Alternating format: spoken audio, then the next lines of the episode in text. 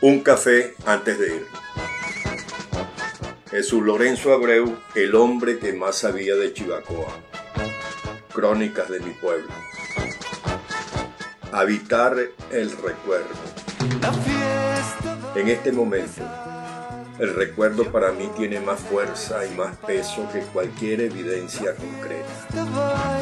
Nada de lo que ocurre cada día tiene tanta fuerza como el recuerdo. Fernando Sabater. El retorno a clases.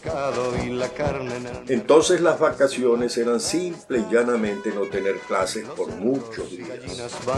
Nada de planes vacacionales. Aparte de aquellos que en nuestros primeros dos años de bachillerato, cuando el padre Ángel Rigamonti se le ocurrió comprar aquellas carpas, e hicimos un par de excursiones a Panchito y a Campo Elías. Y a lo sumo, fuimos unos 15 muchachos los que lo disfrutamos. Las vacaciones eran tardes largas de ocio y de aburrimiento. Diría que de dulce aburrimiento. Eran tardes de azotea, mirando pasar las nubes, leyendo Doña Bárbara, escuchando a la brisa sacarle música tranquilizadora a las hojas y ramas de los árboles. Era oír a Mario Suárez cantando desde la rocola del Mocho Emilio a Rosa Angelina, y después, en la rocola del Barlido, esperar a que viniera Felipe Pirela a brindar por la vuelta o cuando desde la rocola que montó Leonardo Rena en el Hotel Leonardo y nos trajo la nueva ola de Lila Morillo, disfrutar de tres meses de vida. Era dar vueltas por el pueblo en bicicleta o después en el carro que nos prestaba papá. Era tener licencia para visitar más tiempo a la muchacha que nos gustaba. Oh, Era endulzar y alegrar las tardes de los domingos, yendo a ver las películas de las 3 de la tarde o de las 5 de la tarde en el cine Lido. O ir al club campestre para ver bailar o aprender a bailar con la Caribbean Boys. Era el tiempo en que los amigos nos hacíamos más amigos. En honor a esos amigos va esta canción, que invito a que la bailen para rejuvenecer el recuerdo. Mi pueblo así se olvida de llorar, beber, cantar, bailar.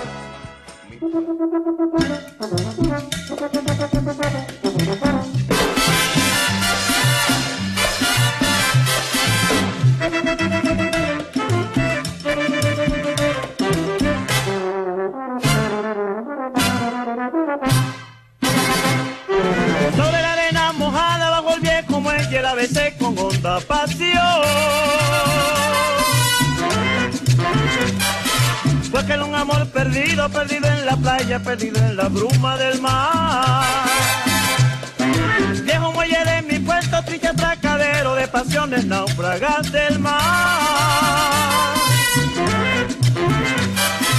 Sé que cerca de tus pilotas aún están anclados los recuerdos de aquel amor.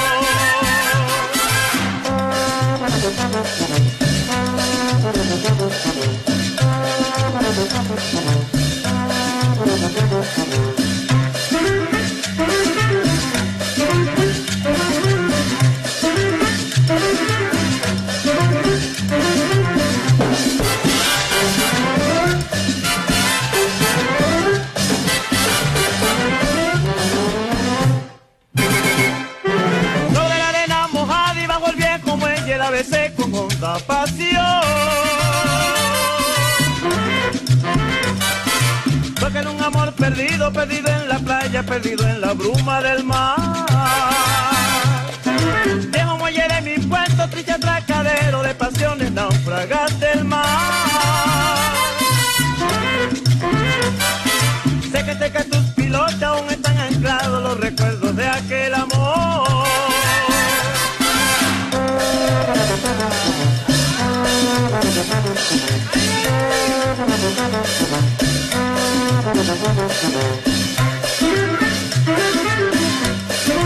Thank you.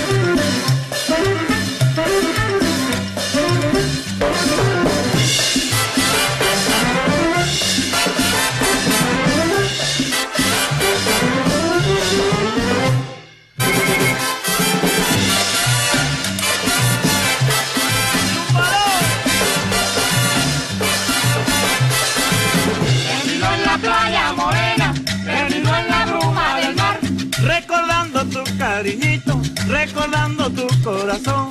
Te digo en la playa morena, te digo en la bruma del mar. Si tú vuelves mi cariñito, yo te doy mi corazoncito.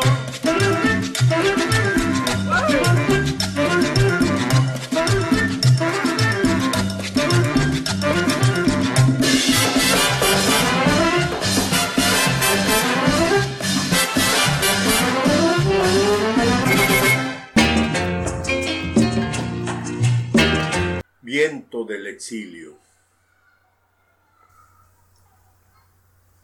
En el año 1955, Camilo José Cela, escritor español, ganador del Premio Nobel de Literatura en el año 1989, ante la fama de Rómulo Gallegos, derrocado por un golpe militar en el que participó Marcos Pérez Jiménez, fue contratado por el gobierno de ese dictador para que escribiera una novela que acabara o por lo menos le hiciera sombra a la entonces muy popular obra de Rómulo Gallegos llamada Doña Bárbara. Así nació La Catira. Lo curioso para nosotros los yaracuyanos es que en el último capítulo, que se llama La cesta de Sibisibe, de la segunda parte, ya al final de la novela podemos leer esta curiosidad. Dice así.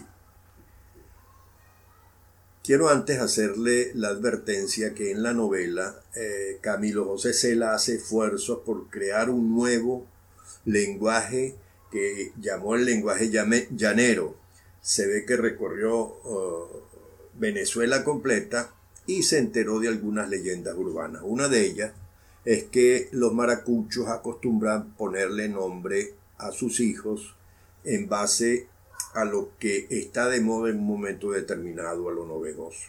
Y es así que en la novela tenemos personajes con nombres como, por ejemplo, Telefonía sin hilos, Helicóptero o este personaje que les voy a leer que aparece en la última parte del capítulo, eh, del último capítulo de esta novela, La Catira. Dice así. Libertad y Asociación Gutiérrez fue un ñato malauba y picado de viruela, que murió en una comelona de mute que tuvo lugar en el Rotary Club de San Felipe, estado Yaracuy, el día de la toma de la Bastilla del año 1944. A Libertad y Asociación Gutiérrez le sentó tan mal el alimento que la espichó antes que acabase su discurso el doctor Pompilio Lira, fundador de la agrupación sinfónica panamericana. Libertad y Asociación Gutiérrez panqueó de golpe y sin avisar, y al doctor Pompilio Lira le dio tal coraje, por otra parte bien justificado, que le cayó patadas al muerto y si no lo apartan lo hubiera acabado quebrando como una caneca. En Burro Negro, Estado Zulia, a orillas del río Pueblo Viejo, y cuna de libertad y asociación Gutiérrez, ni se enteraron de tan sensible desenlace.